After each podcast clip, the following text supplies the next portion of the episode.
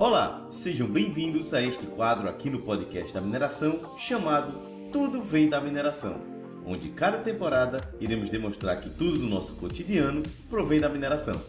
Nesta segunda temporada, vamos mostrar o smartphone e que tudo que tem nele, de uma forma ou de outra, provém da mineração.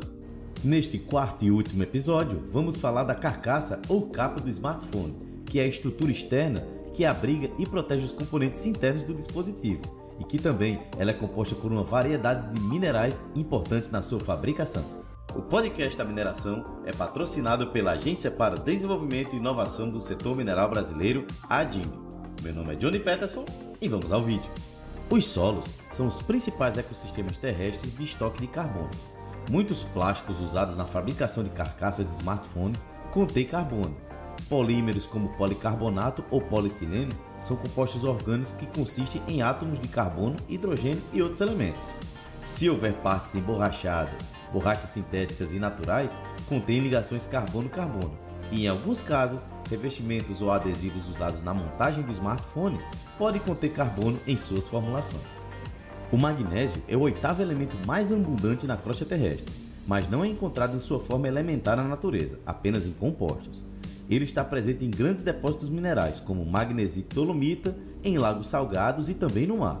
Devido à sua leveza e boa resistência mecânica, ligas de magnésio podem ser usadas na fabricação das estruturas dos smartphones. O bromo é extraído de lagos salinos, onde o elemento é especialmente abundante. Ele é utilizado em diversos componentes eletrônicos para atender a regulamentações de segurança contra incêndio. Os retardadores de chama contendo bromo são particularmente eficazes nesse tipo de proteção. Já vimos no episódio anterior que o níquel é usado amplamente na eletrônica do aparelho, mas no revestimento, a utilização do níquel é uma prática essencial em muitas aplicações industriais para prolongar a vida útil e melhorar propriedades físicas de peças e componentes metálicos no smartphone.